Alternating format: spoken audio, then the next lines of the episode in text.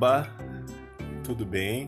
Aqui é o Rafael e a gente está no projeto Green do começo ao fim, onde dia a dia eu vou contar várias histórias, muitas histórias dos irmãos Green.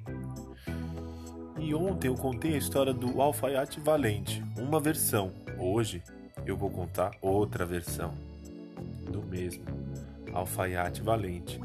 Desejo que essa mensagem, essa história chegue num momento bom, possa ser um momento melhor ainda.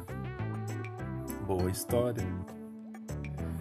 Numa manhã de verão, um alfaiate estava sentado em sua mesa, diante da janela, quando uma vendedora ambulante passou gritando: Geleia doce! Geleia doce da boa! O alfaiate pôs a cabeça para fora da janela e convidou a vendedora: Suba aqui, senhora. Vou comprar bastante geleia.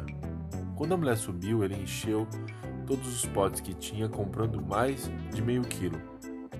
Depois cortou o pão, passou geleia e colocou ao seu lado na mesa está com uma cara muito boa, mas vou terminar de costurar esta camisa antes de comer.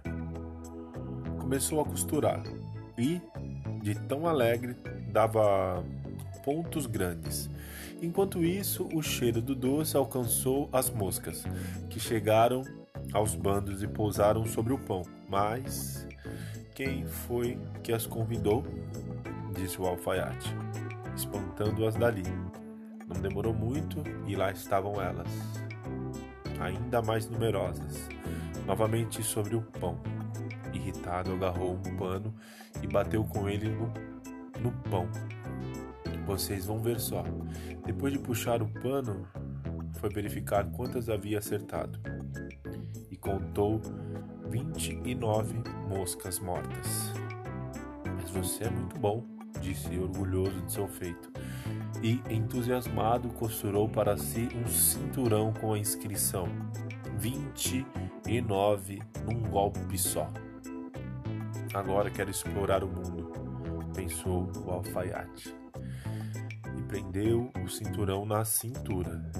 Depois vasculhou a casa para ver se achava algo que valesse a pena levar junto e achou um pedaço de queijo velho que guardou no bolso. No caminho encontrou um passarinho e também o guardou no bolso. Depois o pequeno alfaiate escalou uma montanha e, quando chegou ao cume, avistou um gigante sentado no topo. Então ele conversou com o gigante: Camarada, como vai? Está contemplando o mundo do alto? Também quero me aventurar nesse mundo. O gigante olhou para o alfaiate com desprezo. Você não passa de um sujeito miserável. O alfaiate desabotou o casaco e mostrou o cinturão ao gigante. Agora você pode ver o tipo de homem com quem está lidando. Este leu as palavras 29 num só golpe. Pensando que se tratava de pessoas, o gigante começou a respeitar um pouco mais o alfaiate, mas ainda assim quis testá-lo. Pegou uma pedra e apertou-a com tanta força que ela chegou a verter água. Saía água da pedra. Aposto que você não é tão forte como eu. Se for só isso, disse o alfaiate. Se for só isso, também sei fazer. Então ele enfiou a mão no bolso, tirou o queijo e apertou até escorrer o caldo. Melhor que você, não fui? Provocou. Admirado, o gigante pegou uma pedra e lançou-a tão alto que ela mal podia ser vista a olho nu. Quero ver você fazer isso então, disse o gigante. Foi muito bom, disse o alfaiate, mas a pedra acabou caindo no chão. Eu vou lançar uma que não voltará jamais.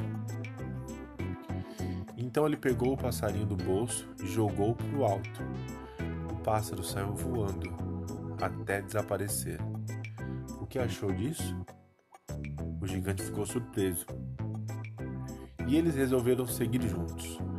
Quando passaram por uma cerejeira, o gigante agarrou a copa carregada de frutas maduras e envergou-a, pedindo para o alfaiate segurá-la enquanto ele comia.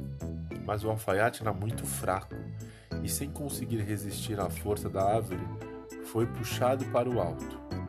Mas o que é isso? perguntou o gigante. Não consegue aguentar esse frágil arbusto? Acha mesmo que é difícil para um homem que acertou 29 num só golpe? respondeu o alfaiate. Respondeu o alfaiate e perguntou: Sabe por que fiz isso? Lá embaixo, os caçadores estão atirando no arbusto. Então saltei rápido por cima da árvore. Acho que você não consegue saltar, consegue? Depois dessa, o gigante passou a acreditar que ninguém no mundo seria capaz de superar o alfaiate em força e astúcia. E eu só sei que foi assim. Até uma próxima. Fim.